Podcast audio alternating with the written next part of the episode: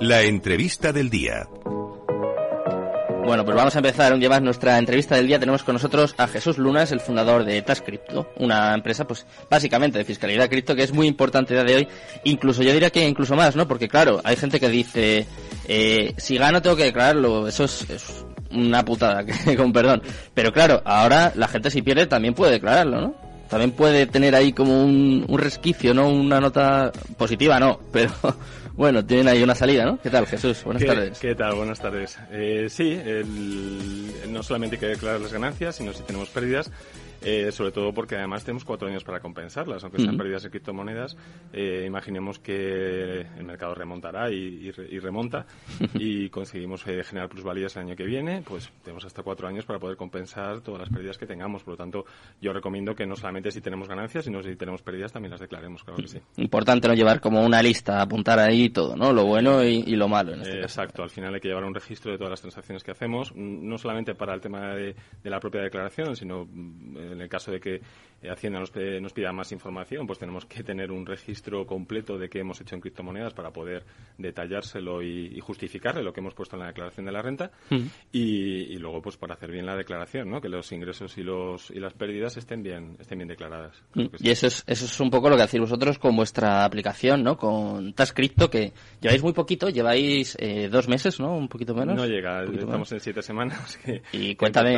¿qué tal, qué tal os está yendo? ¿Cómo, cómo fue, cómo surgió la idea? ¿Qué tal? Muy bien, eh, a ver, venimos del, del mundo de la inversión en criptomonedas, más a nivel particular, eh, y bueno, pues nos encontramos con la problemática de que ya el año pasado, pues Hacienda avisó de que empezaría a controlar más la parte de fiscalidad de las criptomonedas.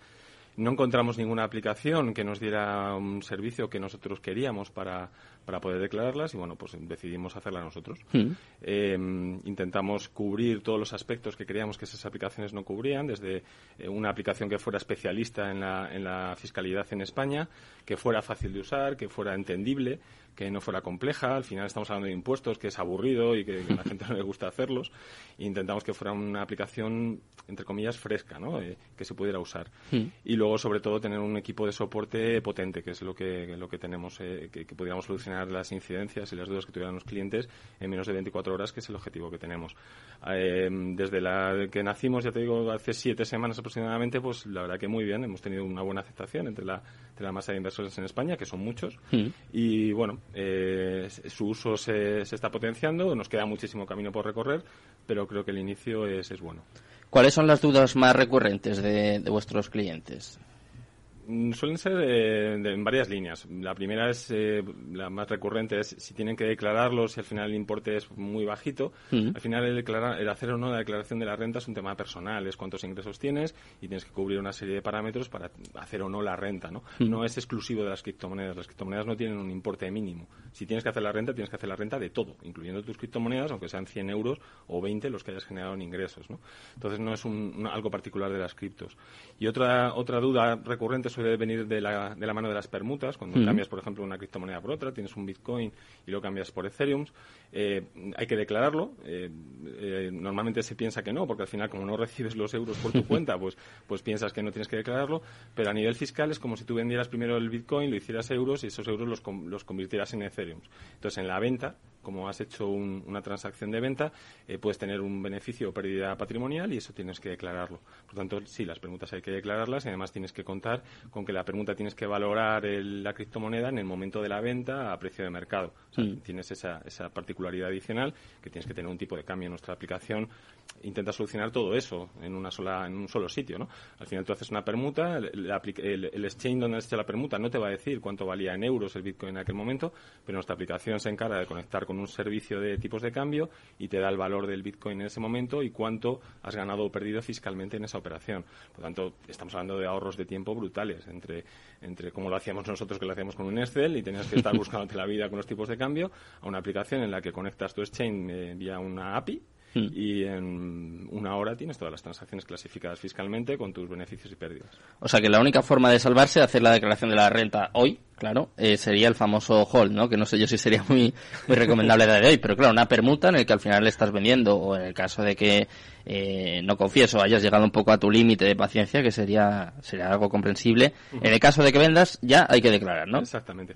Cuando compras y haces hold, eh, no tienes que declarar nada, los tienes en, en tu activo tendrías que declararlo si acaso en el potencial impuesto de patrimonio, si, si, tuvieras que hacer el impuesto de patrimonio, porque es un activo que tienes y por lo tanto si tendrías que declarar si está sujeto a, ese impuesto, tendrías que declarar cuál es tu balance de criptomonedas a 31 de diciembre. De mm. hecho, en el impuesto de patrimonio ya existe una casilla específica para monedas virtuales, mm.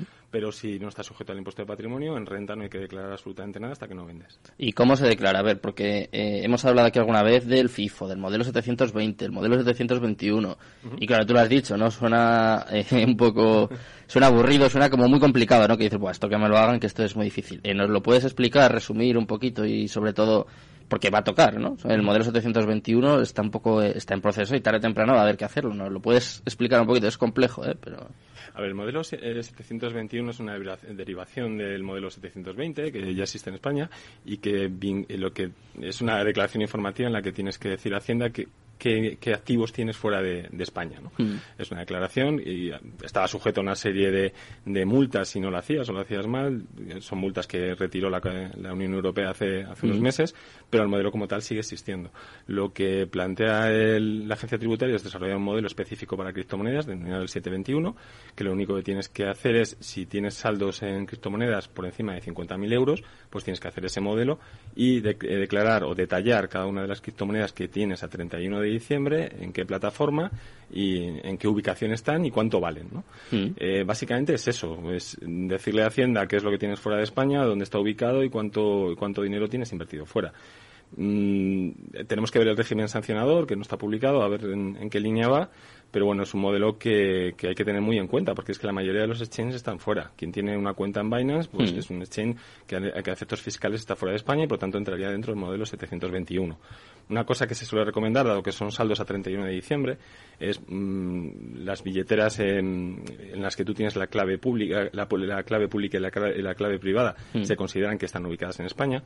Por lo tanto, una, una, cosa que se puede hacer es mover las criptomonedas a la billetera antes del vencimiento del año y las vuelves a, mover a tu, a tu plataforma el día 1 de enero, por ejemplo. De tal manera que a 31 de diciembre realmente no tienes saldos en el extranjero, sino que están ubicados en una billetera tuya. ¿No tendrías que hacer el modelo 721? No, solamente con los saldos que tienes a 31 de diciembre. Ah. Si consigues que el saldo esté por debajo de los 50.000 euros, pues mira, te salvas de hacerlo, porque no es, un, no es un modelo sencillo, lo estoy explicando fácil, pero luego tiene un montón de claves de entradas, salidas, entradas que son del mismo año, entradas que son de años anteriores, y además una vez que entras en el, en el régimen de presentar el modelo 721, ya tienes que presentarlo todos los años, porque arrastras cantidades de años anteriores y puedes tener problemas. Entonces, como es un modelo informativo, generalmente nosotros lo que recomendamos es muévelo a una billetera que sea tuya, incluso una, una a estas eh, billeteras llamadas frías, que están en USB, y una vez que ha pasado el año fiscal lo vuelves a, mandar a tu exchange y vuelves a operar con ellas, sin problema. Muy, muy importante, desde luego, este consejo.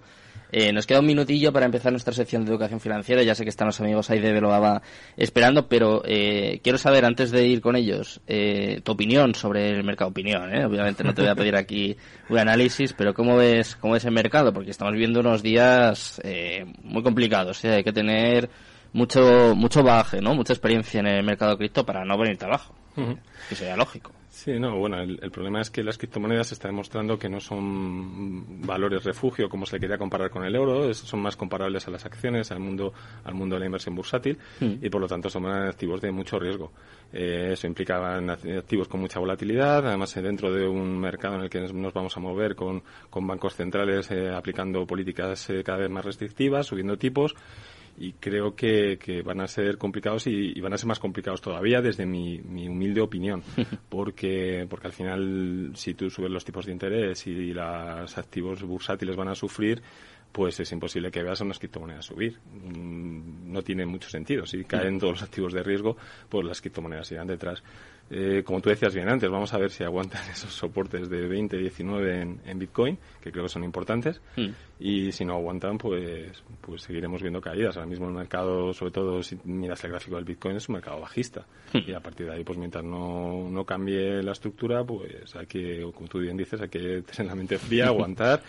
Y, hombre, pues al final si como yo creemos en que la criptomoneda es el futuro dentro de, de las transacciones, pues, pues se vendrá arriba, ¿no? Yo lo comparo muchas veces con la burbuja de las .com. Eh, acciones como eBay o como Amazon en su día cayeron el 95% y hoy, pues mira, ¿dónde las tienes? Pues, pues eh, puede ser algo similar, ¿no? En eso confío yo por lo menos. y bueno, sí que es verdad que creo que nos quedan todavía meses duros en, en, todos los activos de riesgo, no solamente las criptomonedas. Bueno, al final es un poco lo que decimos aquí, ¿no? Siempre que se mire, siempre que se invierta a largo plazo, muy a, muy a largo plazo, pues lo mejor es no estar muy atentos del, del precio y confiar, confiar en los